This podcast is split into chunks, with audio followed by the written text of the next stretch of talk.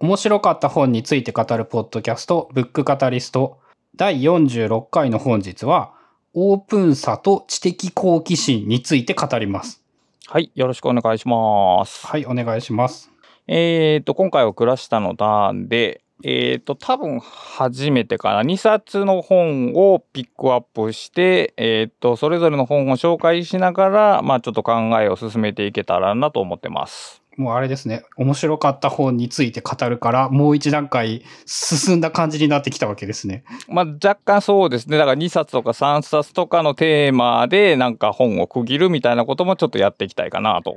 で、えっ、と、今回紹介するのは2冊本がありまして、1冊目が、ヨハン・ノルベリさんのオープンという本。えっ、と、 NewsPicks パブリッシングから出ている本と、もう一個。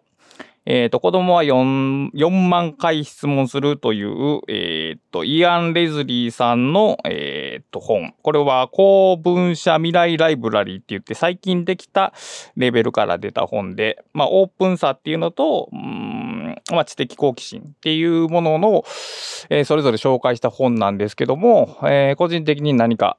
はい、通じるものがあるのではないかなと思って、えっ、と、一つの回で、えっ、と、まとめて紹介してみます。はい。えっ、と、オープンな方はタイトルからイメージするに、まあ、あの、広いマインドというか、開けた心を持って、こう、いろんな物事に当たろうみたいなイメージですよね。はい。まあ、まさにその通りで、もうほぼ直球そういう、それを、その一本筋を通している本で、えっ、と、日本語の副題は、えっ、と、開くことができる人、組織、国家だけが生き残ると、まあ、結構、えー キャッチーに飾ってますけども、現代が The Story of Human Progress って言って、えっ、と、人類の進歩、この進歩かな進歩の歴史みたいな形の、まあ、こっちはスマートなタイトルです。で、この著者のヨハン・ノルベリさんっていうのが、その通り、進歩っていう本を書かれていて、まあ、これは、あのよく言われてるんですけど、に、その人類のあの現代文明っていうのは良くないみたいなことが言われてるけど、実際は、まあ、とても良い時代になってきていると。はるか昔に比べればいい時代になっているという、えっ、と、ファクトフルネスという本でも語られてましたけど、その、僕らのその時代認識っていうのを改めようということを提言した本で、で、このオープンはそれについて、えーどういう経緯でその進歩が生まれてきたのかっていうところをちょっと考えてみようかっていう一冊になってますね。関係性で言うと。で、もう一個が子供は4万回質問するっていうので、まあ、開くに近いけど、もうちょっと、こう、こっちから寄っていくようなイメージですよね。それで言うと。そうですね。好奇心を持って、えー対象と接するということで、えーこれはまあ、後ほど紹介しますが、えーっと、人間のマインドセットの持ち方という点ではオープンと共通していると思います。そうか。もういきなり思うんですけど、確かに、えっ、と、オープンな気持ちでいるということと好奇心を持つというのは結構、その、似たところがあるっていうのが、まずなんかうんヒントというか、始まりとして良いですね。そうですね。だから僕もこの2つの本を読んでて、全然違う分野の本ですけど、まあなんか似てるなと思ったんで、まあ今回共通して取り上げたという感じです。じゃあとりあえずオープンからいきますけども、えっと簡単に目次をいくと、えーっと、大きく2部立てになってまして、えーっと、1部がオープン。で、2部がクローズドっていう、非常にわかりやすい、えーっと、章立てで、えー第1部の方は、まあ、そのオープンについてまず徹底的に研究すると。で、第2部は、えーにもかかわらずクローズドなものがあるよねという話をして、じゃあオープンとクローズドどっちなのっていうところに話を持っていくというのが、えっ、と、本書の大きな道筋です。あのーなんか話の流れとして一般的になんですけど、クローズドがこんな風で、今オープンはこんな良くなってるぜって言うかと思ったら逆なんですね、順番が。はい。順番は逆ですね。で、著者の見立てからすると、えっ、と、基本的に人類が、今こんなに反映している文明を持っているというのは、そのオープンさのおかげだというところがまず一点としてある。まあ、これはもう反論の余地はないと思います。で、えっ、と、まあ、人間、これもよくある人間の二分類なんですけど、まあ、タイプ、二つのタイプがあると。で、一つが、えっ、と、公益者。えー交易っていうのはあの貿易する人のことですね。交易者っていうのと、あと、もう一個は部族人。えー部族っていうのは、えートライブですね。トライブの人たちってこと。えーつまり公益者っていうのはオープンさを持つことの、えメタファーで、で、部族人っていうのは、え内側に閉じこもるクローズドな人たちのこと。で、これは、え異なる集団があるというよりは、人間の中にこの2つのマインドセットがあると。まあだからシステム1とか2とかに近い感じですね。一人が両方の要素を持っている。うん。で、どちらが、どちらが強く出るかによって変わってくるけども、えーまあいわゆるイノベーションとかっていう呼ばれている技術的な進歩っていうのは基本的にはそのオープンな体制の下で生まれていると。で、一応本書が目しているのは人間がどうというよりはその制度、制度がオープンなのかクローズなのかっていうのに一応注目しているという観点ですね。そうか。個人のレベルではなくって、社会というか仕組みがどうなっているか。うん。っていうとこが一応注目に値すると。だから、もちろんそのオープンな制度のもとにはオープンな人が集まるし、オープンな人はオープンな制度を支持するから、その相関はあるやろうけども、一応本書では、えーその個人のレベルというよりは、えっ、と、制度とかをどう、どのような制度の性質とか設計が良いのかっていう流度で一応見ていくっていうことです。で、第一部のオープンが、えっ、と、非常にわかりやすいタイトルになっていて、オープンな交流、オープンな門戸、オープンな精神、オープンな社会ってなってて、もうこれもざっといきますけど、オープンな交流っていうのは、まあ、やりとり、まあ、さっき言ったこの交易とかがあるかどうかということで、で、えっと、一つ象徴的な例として、タスマニア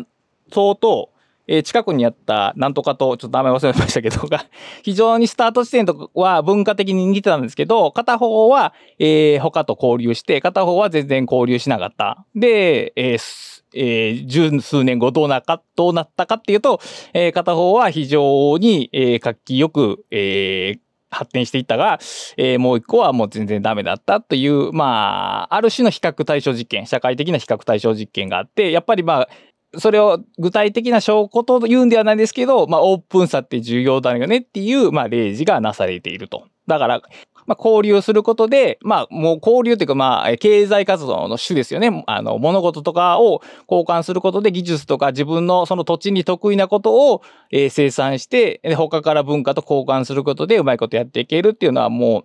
改めて説明するまでもないと思います。ここがまずオープンな交流で、オープンな門戸っていうのはこう人の移動ですね。簡単に言うと移民をどれだけ受け入れるか。逆に、えークローズドな門戸っていうのは異質な人を排斥する集団ということですね。まあ異質な、えっ、とまあ、いいくつかそういう国のイメージは湧くと思いますけども、あの、当然これもオープンに、えー人を開いていく移民が多いところほど、まあ発展すると。で、その二つを受けて、さ第三章がオープンな精神。で、オープンな精神っていうのは複数主義ということで、えーいわゆる絶対的な真理があり、それ以外は認めないという態度とか、マインドセットのことですね。うん。宗教とかは一般的にそういうのも強そうですよね。正当主義とか、まあ、ドグマっていうものが、あの、幅を利かせているようになると、まあ、当然そこの経済とかえ文化は停滞してしまうと。で、いかにその異なる意見とか考え方を受け入れるかっていうところが重要で、まさにそれを体現しているのが、いわゆる科学というジャンルですよね。科学というジャンルは、ある種そう真理っていうのはなくて、常に反論を受け付けている。うんある、あることが部分的に正しかっても、それと違う証拠が提出されたら、えーそれを受け入れて、えー考え方そのものがアップデートしていく。つまり、えー科学っていうのは、えーっと、オープンエンドなわけですね。絶対に閉じない。てか閉じたら科学ではないわけで、そのオープンな精神が、えーと、まさにその現代技術、科学っていうのを、まあ、作っていったと。そうか。科学の発展っていう言い方をしたら、もうその完全に科学とオープンがつながったらオープンであることがいかに大事かっていうのが現代の発展と直結しまくってますね。だからもう閉じたら科学じゃないわけで、閉じたら科学じゃないってことは、要するにその病気を治すときに昼をこう、昼で血を吸わせることをいつまでも正当化する社会なわけですから。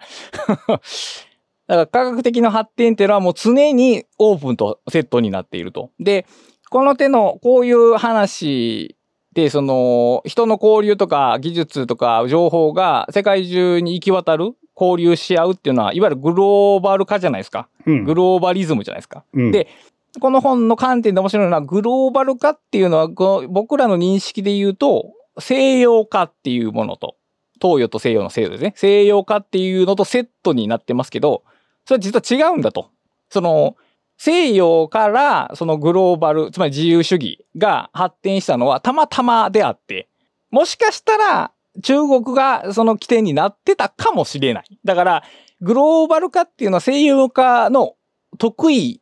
得意分野、あるいはその専売特許ではないと。それとはまた別なのだと。だから僕らそのグローバリズムをこう批判するときに、例えばアメリカ文化のセットで批判したくなりますけど、それは違うんだと。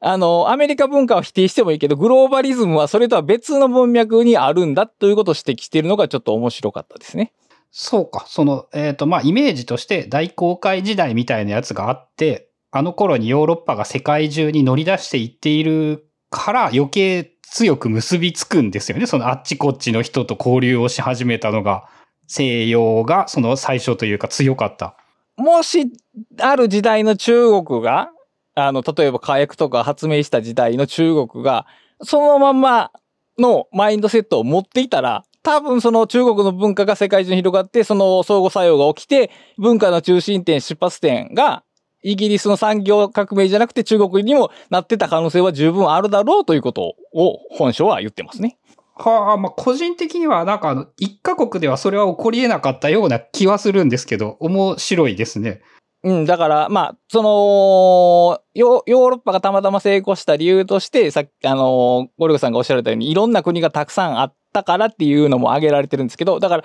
中国のオープンさがそういう、まあ、日本みたいにこう、えちゃうな、アメリカみたいに州ごとに区切られてて、それぞれに、あの、法治を持ってたとしたら、多分、似たようなことになってる。だから、せ、西洋のマインドセットが支配的というわけではなくて、その自由化するっていうのは、それとは別にあるというところですね。要するに。だから基本的にその人類の進歩は、その西洋、グローバリズムと自由化っていうのは西洋化というのとは別の文脈で、えー人々の技術、そのオープンマインドを持つ人の心が発揮されているという見立てかな。おそらくは。うんうんうん。で、まあそういう今開かれた社会で、あの、で、そのオープンな、まあ社会っていうのが、うーん、まあイノベーションとかを呼び出せるって。で、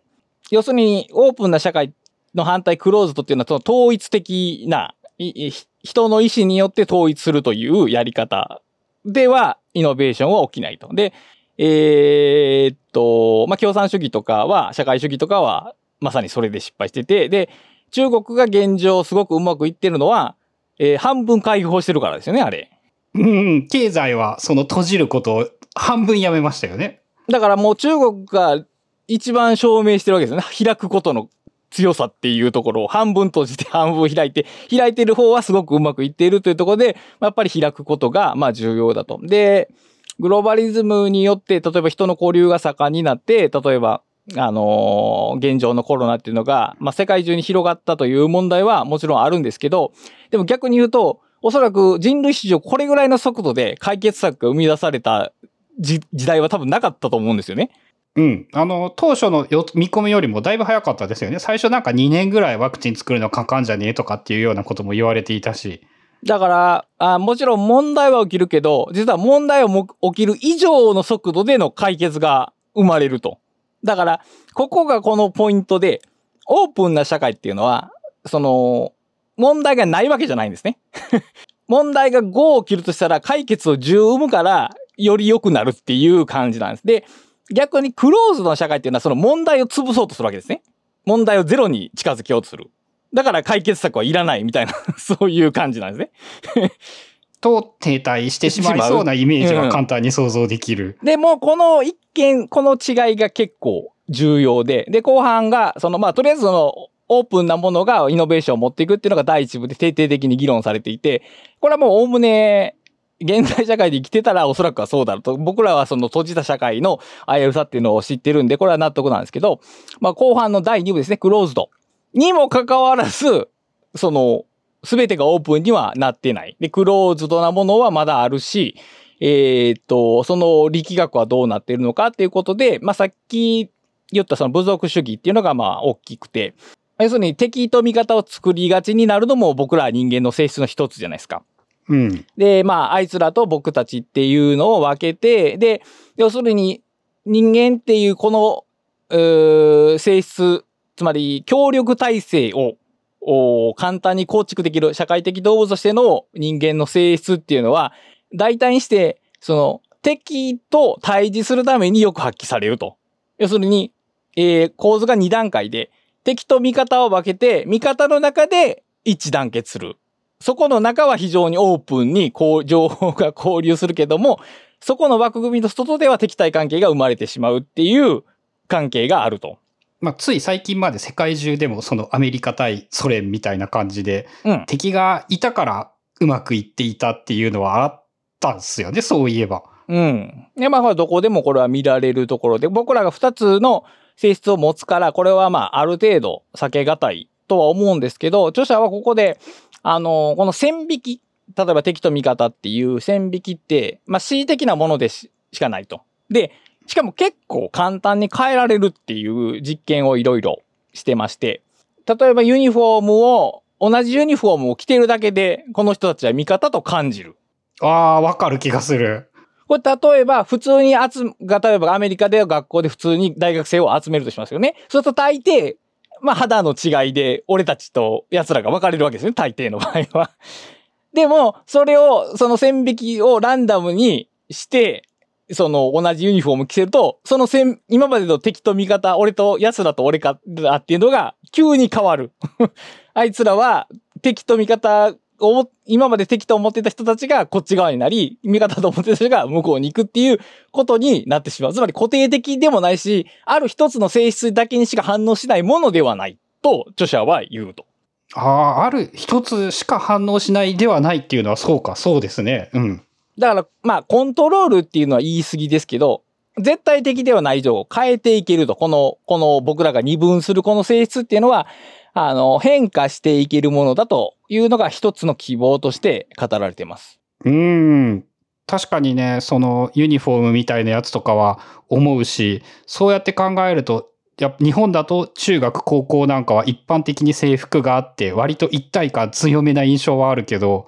大学生になって制服なくなると、なんか途端に自由な感じしましたからね。確かに。で、この線引きが簡単に変わってしまうからこそ、まあこれは僕の仮想、仮説ですけど、あの、要するに軍隊っていうのは徹底的に訓練するんだろうなと思うんですよ。あの、そこまで敵っていう観点を叩き込まない限り人間っていうのは、うっすら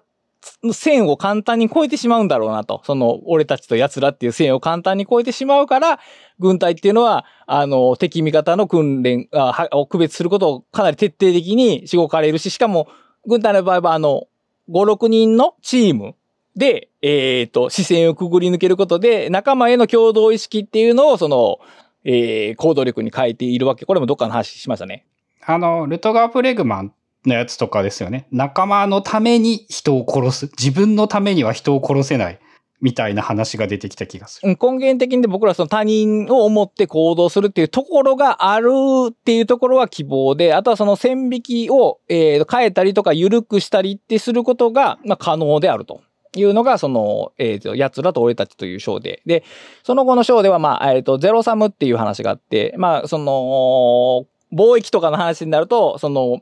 赤字貿易とかっていう話があって、こっちの国が得して損するみたいな話があるから、その、やめようみたいな話があるわけですけど、えっ、と、まあ、ゼロサム、例えば技術交換とか、えーが行われたりして、えっと、全地球文明が前に進むっていうことは、まあ、これゼロサムじゃないわけですね。ゼロプラス、ん？プラスサムか。な わけですね。うん要するに。だから、僕らは短期的に見て、例えば、貿易で損してるよように見えても、回り回って例えば何かがすごく安く買えたりしてるわけですね。輸入とかによって。だから、見えてないプラスがあるにもかかわらず、そこが見えないと、ゼロサムに感じてしまう。で、ゼロサムに感じると、えー、取る、取る、取った取られ、え、と取る取られないみたいな、えーっと、争いになるわけですね。そうすると、奴らと俺たちっていう意識が出やすいと。で、もうこれに関しては著者はすごいはっきりと、まあ、知識の問題と、そういうことを知ってるかどうかっていう話を、まあ、してて、ここは割とどうしようもないんですけど、あの、最、三つ目の将来の不安っていうのが多分ね、一番大きくて、オープンな社会っていうのは基本的に変化していく社会なんですね。当然のように、さっきも言ったように。新しいものを受け入れるので、新しいものがどんどんやってくる。当然変わっていく。僕が今やってる仕事も来年どうなるかわからんし、え5年後なんかもっとどうなってるかわからん。それは仕事だけに関わらず文化とか生き方とかに普遍して言える。っていう時に、その変化を恐れる気持ちっていうのは当然生まれてきますよね。うん。で、もっと具体的に例えば、うーん、まあ、て昔鉄工業をやってた人は、えっ、と、エンジンオイルとかは、イノベーションはやめてほしかったわけですよね。その動画考えても。ふ、普通に船を、船で荷物運んでた人は多分コンテナは使いたくなかったと思うんですよ、きっと。あの、二匹夫の人たちですね。船に荷物積み込む人たち。で、こういう将来の変化が訪れる、安定が崩れるセットっていうのを、イノベーションは必ず引き寄せるから、必ずクローズドな人たちから反対されるんですね。だから、イノベーションっていうのは、ぜあの人間がこの二つの性質を持っている以上、あの、基本的には攻撃される立場にあり、もっと言ったら潰される立場にあると。もう、それは、なんて言うんだろう。変えられないってことですかね。人間が人間である限りは。少なくともここまで歩んできて、イノベートを普通にやってる限りではそうやと。だから、むしろ僕たちは、僕たちの人類で、ほとんどイノベーションの目っていうのは、クローズドな人たち、まあ派閥によって潰されてきたと。でも、うんたまたまイギリスの産業革命から生まれた自由主義は、えっ、と、ヨーロッパの官僚主義が、まあちょっとしょぼかったから、支配、支配しきれなかったと。で、生き延びてしまって、今までなんとか生き延びていると。だから、たまたまの勝利だと著者は言うんですね。だから、これは守っていかなければならないものだと言いたいわけです、著者は。えーほっといたらほとんどの場合はイノベーションは成功しないはずだと。そういう意味で言うと、悲観的なんですね。そうそうそうそう。で、逆に言うとその、僕らが何もしなくても自由主義っていうのは生き残れると思ってたら大間違いだよぞと言いたいわけですね。で、今、今の現状、社会は、こう、うん奇跡的に運良く成り立っている。そうそうそうそう。すごく奇跡的に今成り立って、今んとこは成立してるけど、この天秤はいつ崩れてもおかしくないものだと。だら僕らが、の人間性が常にオープンなマインドしか持ってなかったらこれはいいんでしょうけど、そうじゃなくてオープンとクローズの両方があって、で、その不安、不安的なものっていうのには常にクローズなものを呼び起こすと。で、ニュースメディアっていうのは常に不安を呼び起こすメディアじゃないですか。うん。まあ、それが商売になる。あんなんを見てたら常に僕たちはオープンを潰そうというマインドセットが育まれるわけですね。これはもう。うんうん。だから社会の全体的にクローズドっていうのは、あーオープンっていうのが潰れやすくて、クローズドがプラスにしやすいっていうその対象じゃなくて非対称な力関係にあることを、まあ、理解した上でオープンなものを守っていく必要があるということが、まあ全体を通して著者が言いたいことですね、これは。っていうと、あの、不安がイノベーションを潰そうとするということは逆に言えば社会がこう前向きで明るい時代だとイノベーションは起こりやすいとも言えるってことですよね。はい、と思います。で、あのーまあ、一番最後に少しだけ書いてあるんですけども、えーっと、その、不安な行動や、えー部族主義が起きやすいのはあるとして、逆にさっき言った、言われたように、安心とか、えー自尊心が高まっている人っていうのはむしろ個人主義を認めやすいらしいんですよね。うん。例えば、そのロマン主義と呼ばれる人、まあ、いわゆるヒーロー的なものとかを崇める感じが好きな人って結構個人主義を認めやすい。あ、そうなんだ。逆だと思った。自分と異なる人とかを認める寛容性も高まりやすいと。だから、自分に力があると感じてるっていうことですね。この場合のロマン主義っていうのは。俺は何かなせると思ってる人は、えー、とか自尊心があるっていうのは、言ったら、他の人の情報によって、自分が攻撃されない、じ自我が攻撃されないわけですね。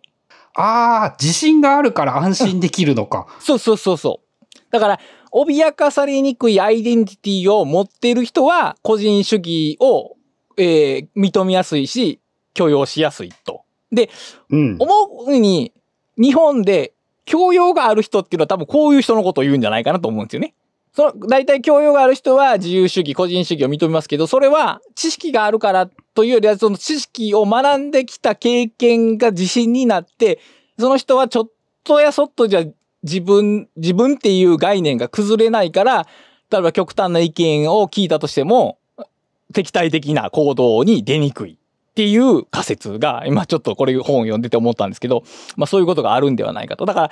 えっ、と、制度が大きく、まあ変えられるか変えられないか別としても、僕らは、僕らがそのオープンさを保つには、えー、ある種の自尊心を持つこと。自分が何かできると思うことを身につけることではないかなというところが、まあ本書を読んで、まあ思ったところです。ド直球な感じですね。なんかこの本、全般的に。非常にひねりのないまっすぐな本で、まあ、あの、ある部分、常識的なところもありつつも、でも、えー、オープンさがそんなに盤石ではない。むしろ攻撃されて潰されやすいという認識は結構大切かなと思いますね。うん、それは、あの、思ってなかった。そんな、なんか、えっ、ー、と、歴史は必然だみたいなのではないけど、それに近い、割と自然に生まれたものぐらいのイメージで思ってましたね。現代に至った。その産業革命が起こったことなんかも。うん、うん、これだから、どう、どう、例えば、インターネットとかでも人の集まりを作ったとして、そこのやりとりがオープンになされるのって自然にはいかないんですね、やっぱり。あれは。あの、うん心理的安全性っていう言葉がありますけど、何か配慮して初めて発揮されるものなんですよね、やっぱし。ああ、その言ったらいいよっていう空気が作られるから言えるようになる。っていうなるっていう。だから、そういう自由さっていうのはやっぱり自然にはできなくて、ある装置とか制度が支えてくれる。で、これは結局そこにいる個々人の人の心が影響してるからですよね、要するに。うん。だから、あの、自然、うん、自由は自然に、変な、変な言葉ですけど、自由は自然な言葉では、自然な状況ではないっていうところが、まあ、改めて考えてみる必要がありますし、その上で、さっきも言ったように、自由を肯定できる人、個人主義や自由を肯定できる人っていうのが、えー、まあ、脅かされないアイデンティティを持っている人であるならば、僕たちがこうやって何かを学んで、それなりにまあ分かっ知識を獲得できたって思えるってことは、オープン性につながっている。まあ、勉強はオープンにつながるみたいな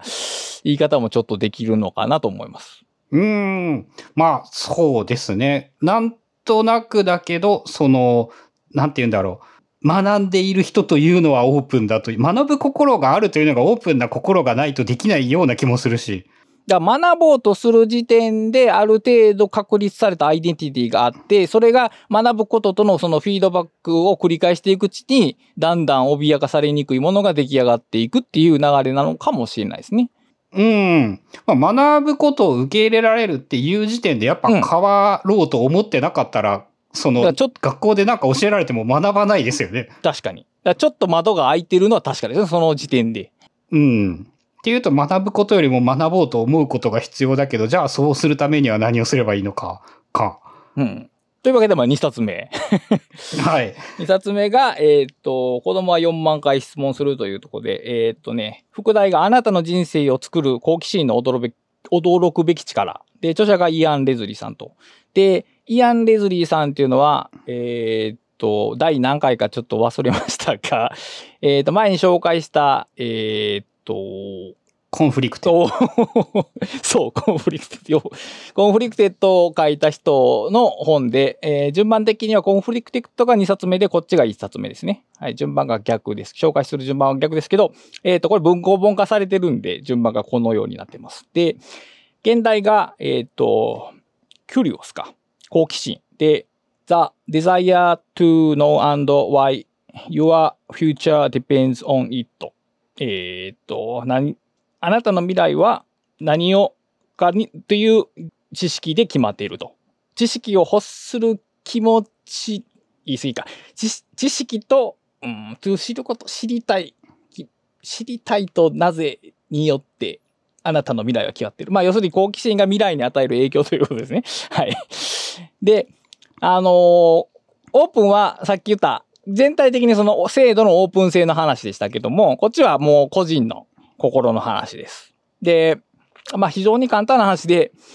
すごく頭のいいチンパンジーとかいるじゃないですか。テレビとかでよく出てくる道具とかを使ったりとか、人の命令を聞いたりするチンパンジーとか、反省するやつとか。うんいろいろいますけど、どこまで彼らが賢くても、えっ、と、やらないことがあって、それは、なぜですかって聞かないっていうやつですね。で、それは言語を持ってないからというよりは、やけど、仮に喋られたとしても、理由を多分問うことはしない。あるいはそれどうやってるんですかとかも聞かない、きっと。で、彼らは例えば模倣するのはすごくうまいんですね。人がやってるのとか、まあ人じゃなくて他他者がやってるのを見よう見まねで真似する力は激し、すごいとても上手なんですけど、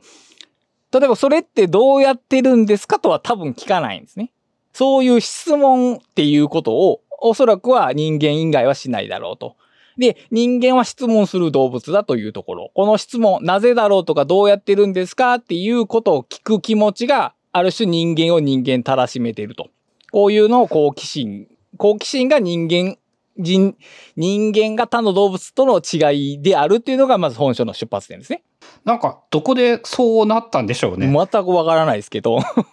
なんかで、そのはい、前回の人類のあの、進化みたいな話で、うんうん。そそうなるタイミングってどっかにあったんかなと思って、おそらくあったんでしょうね、きっと。なんか、火を使う、わからんな。想像できないな。どう、どう繋がるのかが。どこかで、その、他が持ってないってことは、割と早い段階で獲得してるってことですよね。他の種が獲得する前に。おそらく、そうですね。で、僕らは、すごい、まあ、この本のタイトルなんですけど、幼児の子供の頃、言葉を覚え始めた段階から質問をするじゃないですか。うん。だから、文化的なものよりはもうちょっと何何か影響はあるんでしょうけども。本能ですよね、多分。でもまあ、例えば、誰にも育てられなかった子供は多分質問しないかな。まあ、わかるこの本の内容とちょっと関係はえーするんで後から出てきますけど、とりあえずね、今章の一番のポイントは、その好奇心を、好奇心は人類は持ってるけども、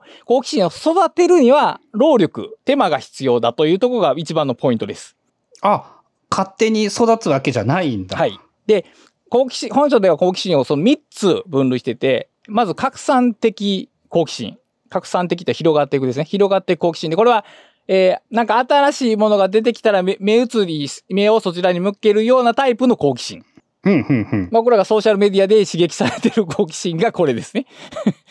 で、それちょっと気になるみたいなイメージですか、で、これが、まあ、重、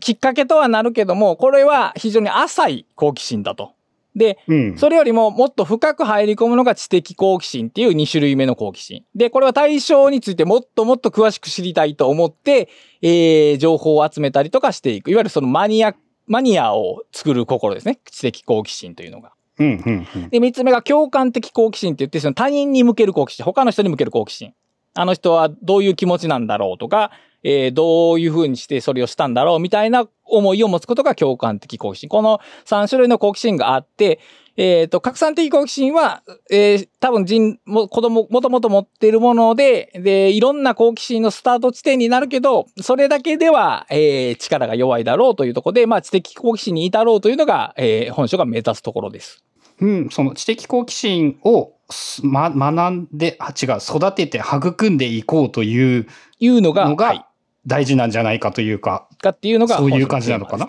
うんん。で、まあ、あの、よく言われますけど、人間っていうのは、その他の動物に比べて非常に未熟な状態で生まれてくると。で、まあ、これ脳科学の話もよく出てきますけど、そういう状態から生まれて、そこからかん、えー学習して環境に適応していくという体質、うん、性質になっていると。うん。でこの学習っていうのは、基本的に適応のために行われるわけですから、えーどうやって学ぶかっていうと、環境から学ぶわけですね。その、外部。うん、うん、うん。で、それは環境っていうのはその住んでる家とか気候であったりもするし、えー育ててる人とかもあるじゃないですか。うん。でやっぱりね、その、子供はたくさん質問するっていうことはあっても、環境によってね、やっぱ違うらしいですわ。で、やっぱり親が問いかけたり答えたりする環境の方が、もうこれとと当然のようですけど、やっぱり質問する数は増えるらしいんですね。めっちゃ普通だけど、やっぱそうなんだってことなんですね。うんだから子供が単独で質問すごくするわけではない。まあ、あるいはススタートした質問するかもしれんけど、その対応者とのコミュニケーションによって増えたり減ったりしていくと。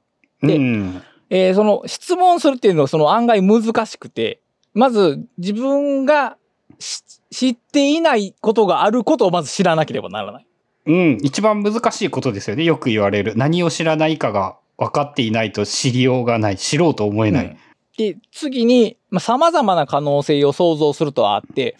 つまり、A だったら必ず B みたいなことだったら質問しなくていいわけで、A じゃない、いや B じゃないのかもしれないっていうイメージがあるから、どうなのって聞くっていうこと。こ答え、いろんな可能性があると思えるから質問すると。うーん。自分で勝手に決めつけない。最後に他人から学ぶべきことがあると知るってあるんですけど、言ったら質問するってことは相手が答えを知っていると思わなければならないわけですね。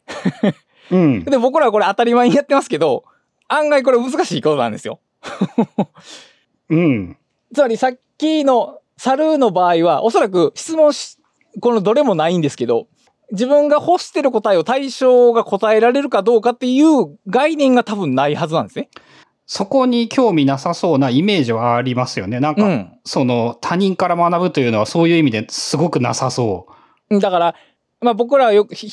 他他人に心というのがあって、その心が自分と同じように動いているというメンタルモデルがあるわあるわけで、それがあるから初めて質問できるんですよね。うん。考えてみると、そう、言われてみるとそうやなと思うんですけど、だから、質問するっていうのは、ある種の技技能だと本書では言ってるんですけど、これ確かにそうですね、これは。み磨かれる技能ですね、これは。うん。あのー、違う話だけど、セミナーとかなんかそういうところで何か質問ありますかって言って質問するのって結構技術がないとできないですよね。あ、確かに確かに確かに。で、大抵の場合質問されませんもんね、あんまり。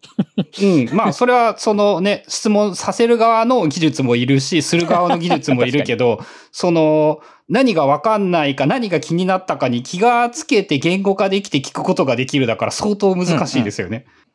だから、その子供時代にそうやって質問の訓練をしておくのは、まあ結構有用やし、それが、あの、好奇心を育てるために一つ必要なことやと。まあもう僕らはもうどうしようもないですけど、もしお子さんと接する場合は、えーその子供の質問を、あの、簡単に蹴らない方がいいですね。で、特に子供が面白いのって、自分にとってその情報が必要かどうかっていうのを考えなし、考えない、つまり要不要関係なし質問するじゃないですか。うん。その、文脈も何も関係なしに思いつきですよね。でもそれがやっぱりが広い意味での学習で一番重要なことですよね。うん。その関係があることしか質問しなかったらやっぱ幅は狭くなってくるんで。だからそういうマインドセットは多分大人でも使えるかなというところ。で、あのー本書の面白いところの一つが、その、まあ、謎疑問っていうかわからないこと、これから解くべきものっていうものをその2種類に分けてまして、で、一つがパズル。で、もう一つがミステリーで、でこれはその文脈にそのまま、えーメタファーなんで、あの、実際のパズルとミステリーに合致するわけじゃないですけど、パズルっていうのは、えっ、と、答えを、決まってる答えを導き出す。はい、終わりっていうタイプ。で、ミステリーっていうのは、その、いくらでも他の可能性があるようなものを、まあミステリーと。で、逆にそれを考えれば考えるほど、もっと考えたいことが増えていくタイプのものが、まあミステリーと。で、えー例えば、まあ、パズルは非常にわかりやすくて、まあ、数学の計算式の答えを出すのはもうパズルですけど、ミステリーっていうのは、えー例えば、なぜなんだろうって考える場合って、大抵ミステリーですね。うん。その答えが一つにまあ定まるわけもなく。で、例えばもう逆に哲学の質問は大抵もうミステリーですね。まあ、ミステリーですね。全部がミステリーと言えるのか。美しいとは何かっていう問いって、例えば、哲学に慣れてる人がミステリー、えー 美しいとは何かって考えるときって、パズル的には考えないですよね。例えば辞書引いて、辞書にこう書いてあったから終わりとはしないですよね。うん。あるいはもう一段階質問を絞り込まないといけない。で、例えば逆にその、その学、その分野で有名な哲学者が、その美しいとは何かを定義したと。それを暗記して終わりっていうのはパズルになりますけど、ミステリーっていうのはそこから考えますよね、きっと。それを出発点として何かを考え始めますよね。だから好奇心、そ知的好奇心に向かい、つまり、えー好奇心を広げやすいのはミステリー的捉え方やと。ここが一つポイントで、で、著者が最終的に言いたいのは、えーミステリー的な捉え方が薄現代では薄まってるんじゃないかなということが、まあ、言いたいわけなんですけども、えーそれをするために結構大きな話をしてまして、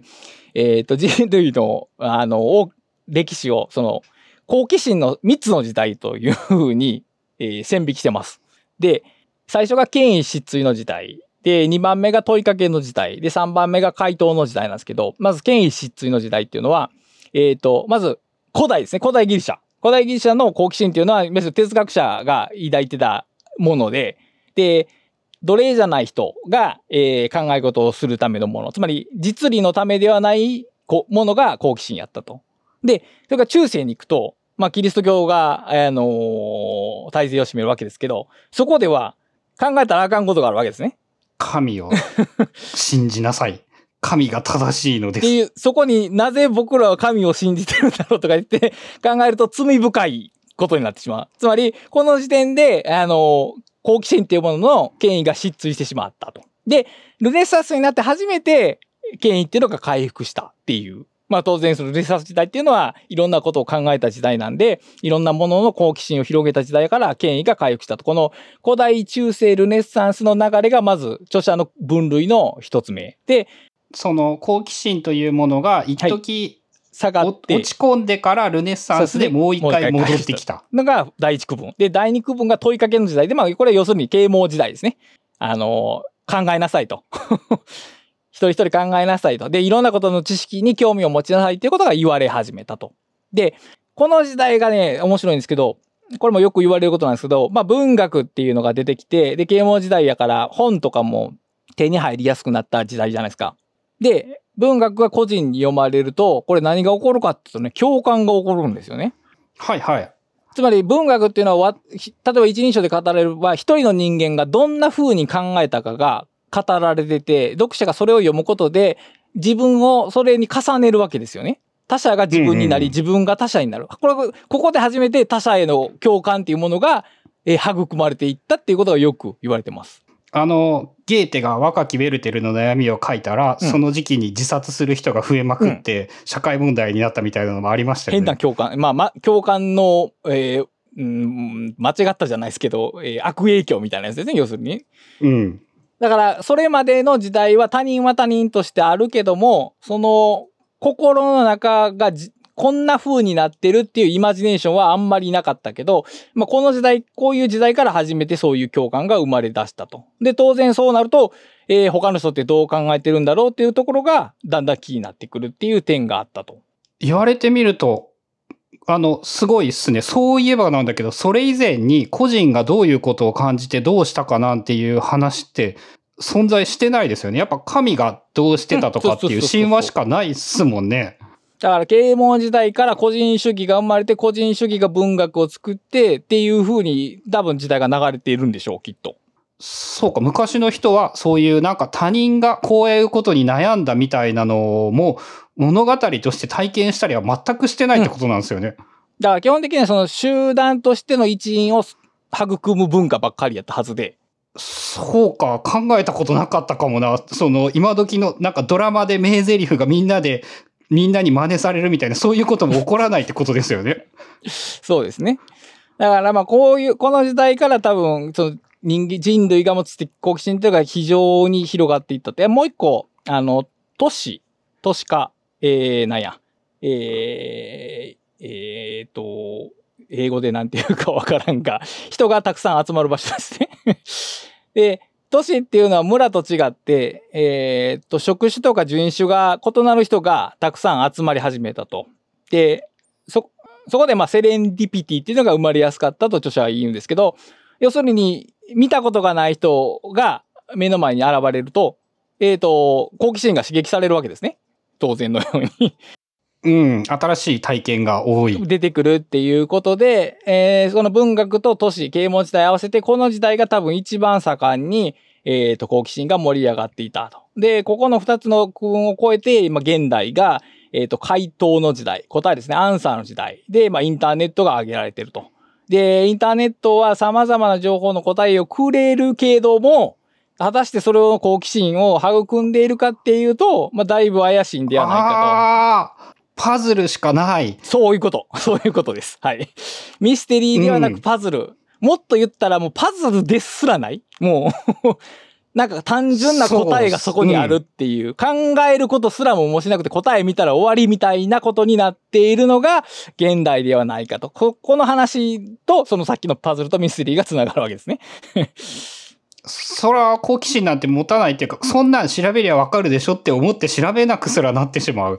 うん。これでは好奇心が育みようはないと。だから、知識が圧倒的、情報が圧倒的に手に入るけども、好奇心が育まれていないという、この現代に、まあ問題を感じておられるのが著者であると。あれ？あの、ちょっと忘れてしまったんですけど、好奇心はそもそもなんで重要とかっていうのは出てきてましたっけ？好奇心が、だからその人の知識をより深めたり、有効に使うために重要だということは、まあ僕、冒頭で言ってないですけど、まあ言われてますね。だから知的好奇心まで行くと、えー知識とかをよりうまく使っていけるようになる。あるいは活かせるようになると。で、拡散的好奇心の段階では、そこまでは至れないと。むしろ、生半可な知識だけで物事をやってしまうんで危ないと。例えば、えーアメリカの例で言うと、その、子供が銃に興味を持って、引き出しにある銃を撃ってしまうみたいなのは危ないけど、えー、後々そのことで銃に興味を持った子供が専門家になって、それで仕事をするようになったっていう話があったんですけども、対しあの、語られてたんですけど、だから現代において、えー、例えば、ある種のナレッジマネ、ナレッジ暴行をしようと思ったら、拡散的好奇心では弱くて、知的好奇心までいかないとダメだよねっていう話ですね。うん。で、インターネットを手にしてしまったら、その知的好奇心というものが育まれづらい時代になってしまって、まあそういうはい現代の、えっ、と、お仕事をするにあたっても不都合が多いのではないかっていう感じですかね。はい。うんうんで、その辺がまあ、お大部分を占めてまして、もう一個、えー、著者なりの、うん問題提起なんですけど、好奇心っていうのを大きく掲げてるんで、好奇心駆動型の教育っていうものを肯定するかと思いきや、あの、好奇心駆動型の教育っていうのは、その、確率的な知識教育するんじゃなくて、あのー子供たちが興味を持ったことを自由にさせましょうっていうタイプの教育スタイルのことなんですけど、えっ、と、これは良くないと。良くないと述べてるんですね。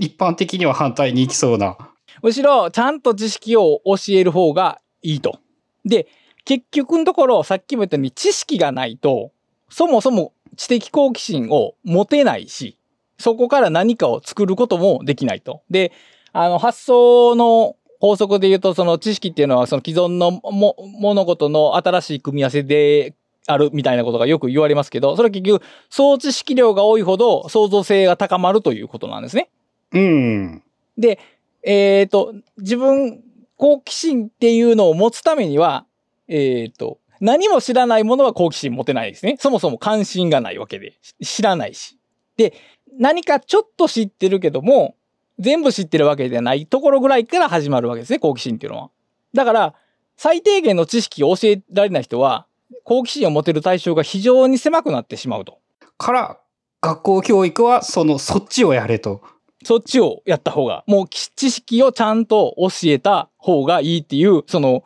すごい保守的な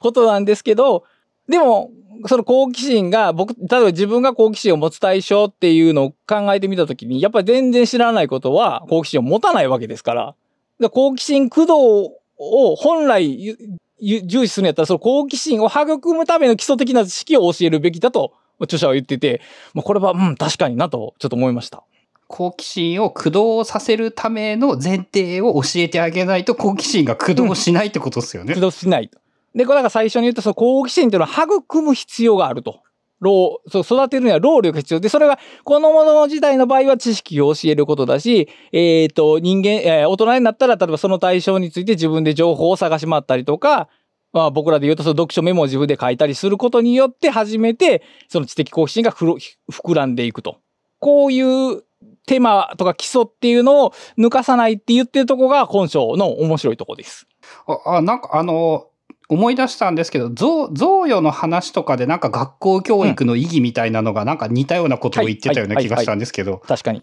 まあ、それ近いんじゃないですかね。だから、ああの、例えば、普通を知ることみたいなやつか。そうそうそうそうそう、そういうのに近いですね。だから、あのーそもそもだから、好奇心っていうものが育まれるものであったら、例えば、10年前、10年後から10年前を振り返った時に、今の好奇心を片付く形作ったものがその時点で分かったかというと多分分からないと思うんですよ。うん。だからまあ、あの、事前にジョブズですね。はい点がつながる。そうそうそうそう。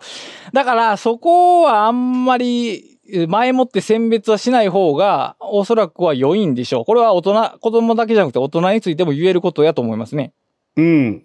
今日、例えば、えー大人が独学をする場合に、とはいえ、興味を持った、だから興味を持つことしか学ぼうとできないから、うん興味を持つためのスタートとなる知識が、やっぱ若い頃にいかに学べているかなのか。うん。大人になったら、だからもう、入門書とか漫画とかで何か興味のききっかけになるものを自分から探しに行かないとダメっていうことですね。強強制的に学ばせられないので、自分である程度、あんまり興味ないけどもちょっと読んでみようかなっていうよっこいしょを持たないと、やっぱり好奇心ってその対象に狭くとどまってしまうんじゃないかなと思いますけど。さらに、その、そこもやっぱ解像度が上がってないと同じ漫画読んでも多分気づかないとかスルーしてしまうってなってしまいますよね。まあかに漫画にしても何でもいいんだけど。うんうん。から、やっぱ基礎を学べということなのか。まあ、基礎、うん、基礎的な知識、知識を軽んじてはいけない。しかもその知識が外にあったらいいわけじゃなくて、脳の中に入っていることが重要だと、まあ、著者は言ってますね。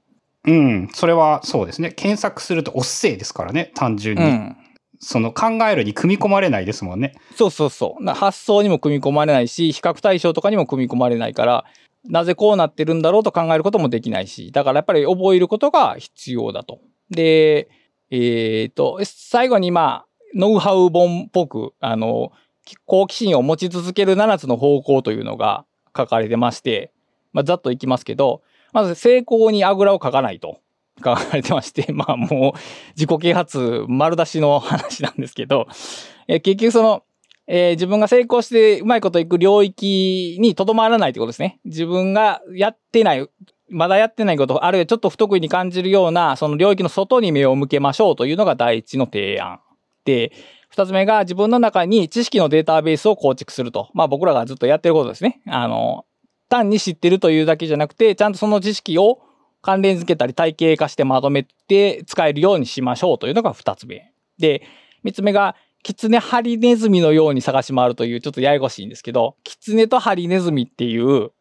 例えがよく出てくるんですけど、ご存知ですか？なんか全く知らないですね。えっ、と、よくよく出てくるんですけど、キツネっていうのは、えっ、と、多くのことを知っている。で、ハリネズミは大事なことを知っている。えーつまり、ジェネラリストとスペシャリストの比喩としてよく使われますね。西洋のその象はなんか何でも覚えているみたいなそういうイメージがある動物ってことなんですかね。そうです。でこの、えーアルキロコスという詩人が、その言った、言った？読んだ言葉なんかわかりませんけど、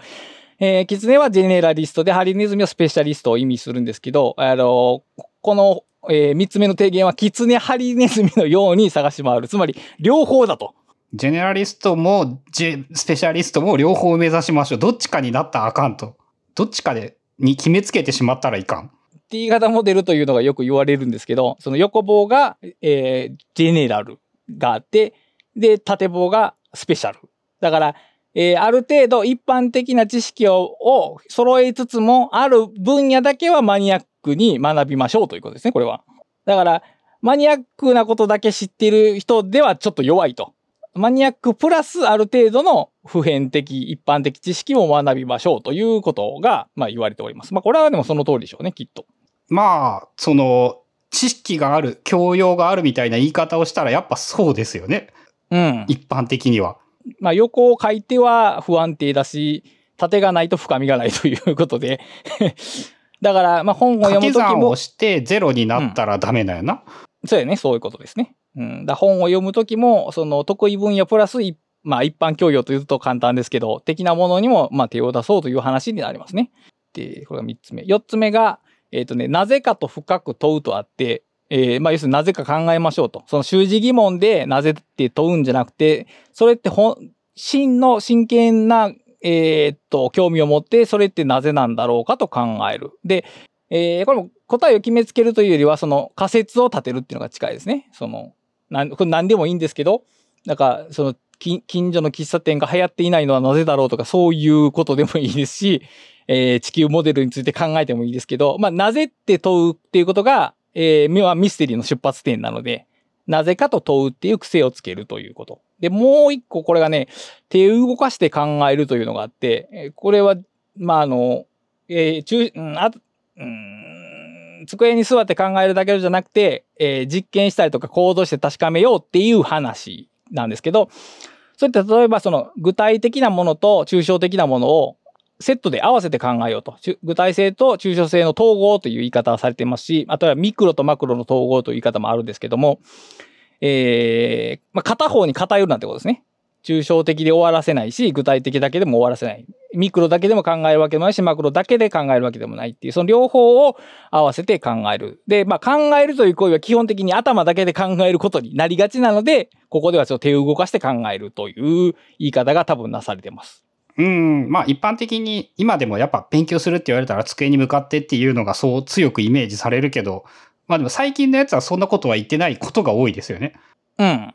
これでも結構重要で、あの、知識と技術、えー、施策と行動は依存し合ってると本書では書いてあるんですけど、まあ、これはもうその通りで、うん、あの、例えばパソコンの解説書でも本を読んで自分で手を動かすから覚えるわけであって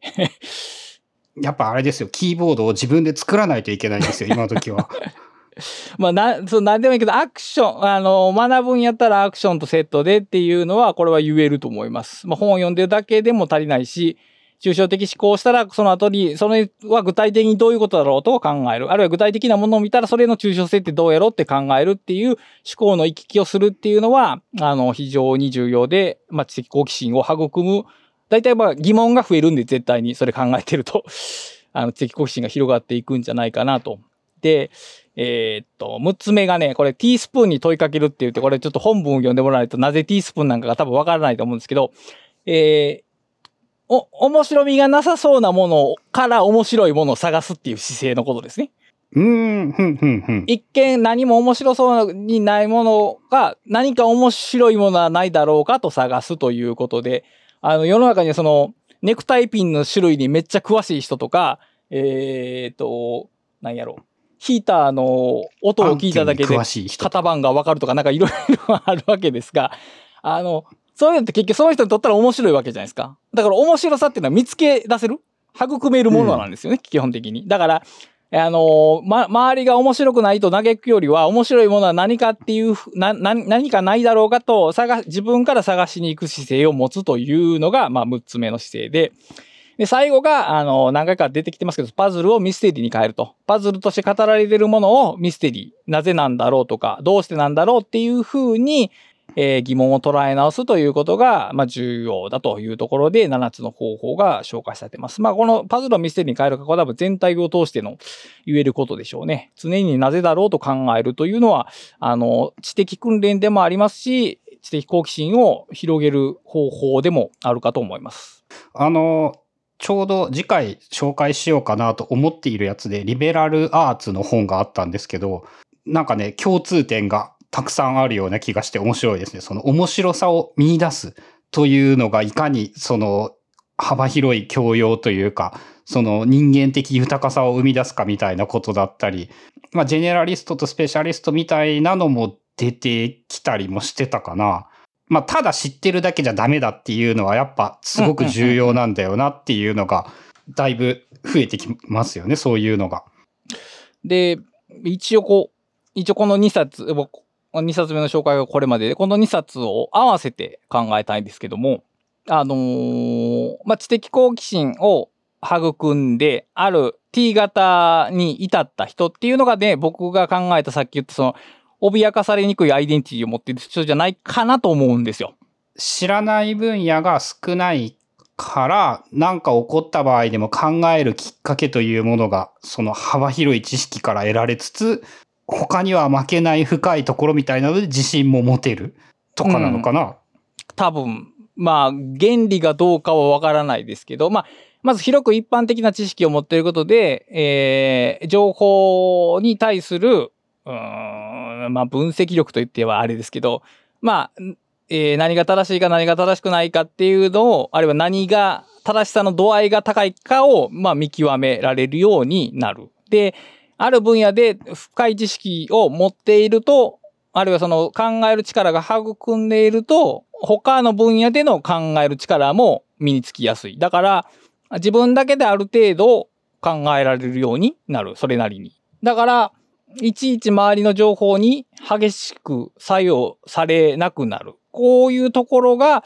あの自尊心を育てて、で、そうなると、言ったらさっき、最一冊目でできた、その、俺か、俺じゃないかっていう線引きを、ひ、引く、うん、引きたくなる気持ちを薄められるんじゃないかなと。だから、うんと、勉強しましょうっていう話じゃないんですね、これは。あの、知識を蓄えたら、こう、さっき言った脅かされにくいアイデンティティを持てますという話は、多分嘘やと思うんですよ。その、暗記してる知識が多いからじゃなくて、知的好奇心を持ってた結果として、そういう形になった人が、アイデンティティ、アイデンティティが脅かされにくくなってるんではないかなと思うんですよね。うん。そして、知的好奇心は、ああ、そうか、育めるから、育もうとする努力ができると。うんだから、その T 型のその下に深く伸びているのって、あの、その、その幅の知識を暗記したわけじゃなくて、好奇心に導かれて、どんどん深まっていったっていう経路やと思うんですよ。だから、なんていうかな、プロセスがある？そこに。で、それがね、結構重要じゃないかな。知識の詰め込みとの違いっていうのは、そこじゃないかな。自分で掘っていったその経験が、ある種の自信になってるんじゃないかな。だから、わからんことがあった時に同じようにしていける自信があるああ、その、えっ、と、わからんことを自分で考えて何とかしたという体験うんうんはうんうん強そうですよね。その、うんもう再現性が高いというか、そういう方法論は、経験は？か。うん。そう、うん、そういうところから育まれる自信。だから知ってることが多いというよりは、し何かを調べたりとか、し知っていった経験が、ある種の自信につながるんじゃないかなと。で、そこから、え僕らのオープン性っていうのが広がっていく。だから自分、これ、要するに自分の心にオープン性を持つことで、社会のオープン性につながっていくんではないかっていうことが、まあ言いたかったことなんですけども。うん。ここはだから、僕は基本的にその、個人、個人で、個人が問題があって個人を解決しようというものよりは、その制度的に解決する方が好きなんですけど、で一方で、じゃあ個人が何もしないでいいかっていうと、それはさすがに 行き過ぎやなとも思うんですよね。やっぱり。うん。だから、もちろんその、その人間が知的好奇心を育てやすい制度とかがあれば、もちろんいいんですけど、かといって、その制度に流されるままであれば僕らが良い状態になれるかっていうと、やっぱりそれは無理でしょうから、あのー自分なりに穴を掘っていく作業っていうのは、多分必要だろうし、あのーその中でこう、まあ知的領域に限られるかどうかわかりませんけど、こういうやり方は、個人的にいいかなと思います。この2冊目の著者の人は、はい知的好奇心、学校では、その、うん基本を教えるべきだって言ってるんですよね。そうですね。で、知的好奇心をなんか育むには、その個人レベルでどういうことを、えっ、と、7つの方法というよりもなんか習慣とかきっかけとしてどこで学ぶみたいなのとかってなんか言ってたりするんですかね？どこで学ぶと変わらないです。逆に言うと、その著者が言うに、あせっさっきのティースプーンの例もそうですけど、あらゆるところから学べる。ただし、あの、自分が引っかかるところに限られるでしょうけど、まあ、全員が全員同じ興味を持つわけじゃないから、まあ自分が気になったところをどんどん掘り下げていき、自分の中にその知識データベースを作っていけば、おそらく自然と知識は広がっていくと。で、例えば、ゴルゴさんも、多分、1年前に比べれば、その、興味を持つ本の幅ってめっちゃ広がってると思うんですよ。特に誰に命令されたわけでもないのに。だからそういうことが起こるように生きれたらいいなということだと思いますが。あ、じゃあ、あの、なんかシステムとして社会的なこういうことしたらいいんじゃねっていう提言は、まあ言ってみたらこの普通にい基本的なことを学校で教えろっていうところぐらい なんですかね、それで言うと。ああ、子供と親の関係ぐらいで、あとはあの、頑張れってことなんかな？頑張れではないんだろうけど。あの、頑張ってまあ、頑張れでいいんだ。あの、自分で、自分でそれを育てていくことをしましょうということですね。で、そうしないと、現代、現代においては、あの、どんどん、現代の環境に慣れてると、どんどんパズル的、あるいはもうただ答え的っていう風に流されていってしまうし、あの、まあ、それではちょっと苦労するんじゃないかよっていうことが、まあ、ほんのり語られてますね。そうですね。それでは苦労するんじゃないかよっていうのが難しいとこですよね。大人になるまでの過程でぜひとも身につけるべきだっていうニュアンスですよね。それで言うと。うん、そうやね。できればそうした方がいいとは言ってますね。まあ、ここは言い過ぎてるというか、パターナリズムっぽい感じもしますが、でもやっぱり、それを言うんであったら、その、子供の頃に知識を一通り教えるということもパターナリズムなわけで そこを排除してもいいのかどうか。だからここはその、そこはだから、そうやって教育することはオープンなのかクローズなのかっていうと、オープンを目指すためのクローズ？クローズド？なのかな？そう、難しいなと思うのが、えっ、ー、と、なんて言うんだろう。まあ、例えば、えー、自分の子供に好奇心を持たせるための方法だったら、自分個人の努力でなんとかなり、え、違う。自分、俺の努力でも、こう、多少影響を与えられそうなんだけれども、もう一個なんか大きな仕組みとかっていうのはなんかないのかなっていう気がして。ここでは多分提言されてなくて、でもまあ、個人向けに書か、こっちは個人向けに書かれてる本やから、まあ個人でいろいろやっていきましょう。まあ個人の生き残り方にどちらかというと主眼が置かれてる本かな。ああ、まあまあそういうことなんですかね。うん。うん。まあという感じで、まあその、オープンと好奇心ってまあ言われているように近くて、片方は政府制度的なもので、片方は個人的な方向に向けられていると。で、僕の中のこの2冊の意味としては、えー、個人が知的好奇心を育てることが、まあ社会をオープンにしていくんじゃないかっていうのが、まあ一応2冊通した読みでしたね。うん。好奇心はね、確かにほっとくと簡単になくなりそうな気はしますからね。うん。そう、こう結構、特に年齢を重ねると自然になくな、どんどんなくなっていくよとは語られてて、うん、まあそりゃそうだろうなと。で、まあ全全部が経験したことになりますからね。うん。どんどん自分のも持ってる知識だけで問題が片付いていくようになるから、どんどんその必要性が効いていくんで、あのー、知的好奇心っていうのが、えー、しぼんでいくと。だから、その自分の外側に、外に常に、自分の領域の外に目を向けなさいっていうのはそのためですね。まあ難しい、難しいところではあるんですけれども、そのね、ネット見てても解決するわけではないですからね、言ったら。うん。それは間違いないですね。インターネットは何を尋ねるべきかを教えてくれないと書かれてますけど、まあまさにその通りで、尋ね、何を尋ねるべきかを知っている人にとっては有用なツールですけど、その前段階にいる人にとっては、あの、全く何もわからない。あの、この前、あの、PS4 のゲームを久しぶりに買おうっていう話が我が家に持ち上がりまして、で、全然最近のゲームをチェックしてなくて、まあもう中古でいいかって話になったんですけど、あの街中の中古ショップがもうほぼ潰れてるんですね。ないですね。限りなくないし、しかも中古安くないですからね、最近。そうやね。で、あのー、その、オンラインストアでなんか探そうかっていう話で探そうとしたんですけど、何を探していいのかがわからないと見つけられないんですよね。あれ。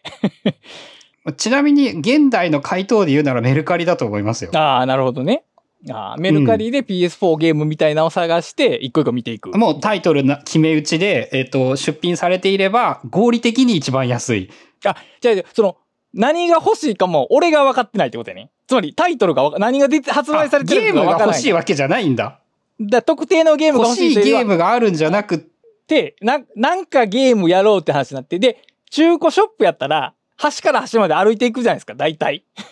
うん。で、ネットショップではね、それができない。まずジャンルを選んでくださいみたいなこと言われて、いえ、そもそも何が欲しいのかわからんかなってみたいなことになるわけですよね。インターネットは、これ多分 Amazon でもきっとあると思うんですけど、その、何を欲してるかが自分でわからへんから選べないんですね。で、僕が Amazon で困らないのは自分がどんな本を欲しいのかを知ってるからなんですよね。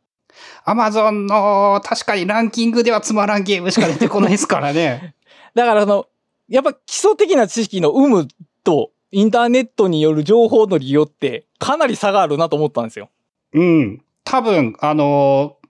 アナログな方法でやっぱ、ある程度詳しい人に、最近どういうのがいいと思うって聞いて、例えば俺は今までこういうゲームが好きだった。あ、じゃあこれがいいと思うは、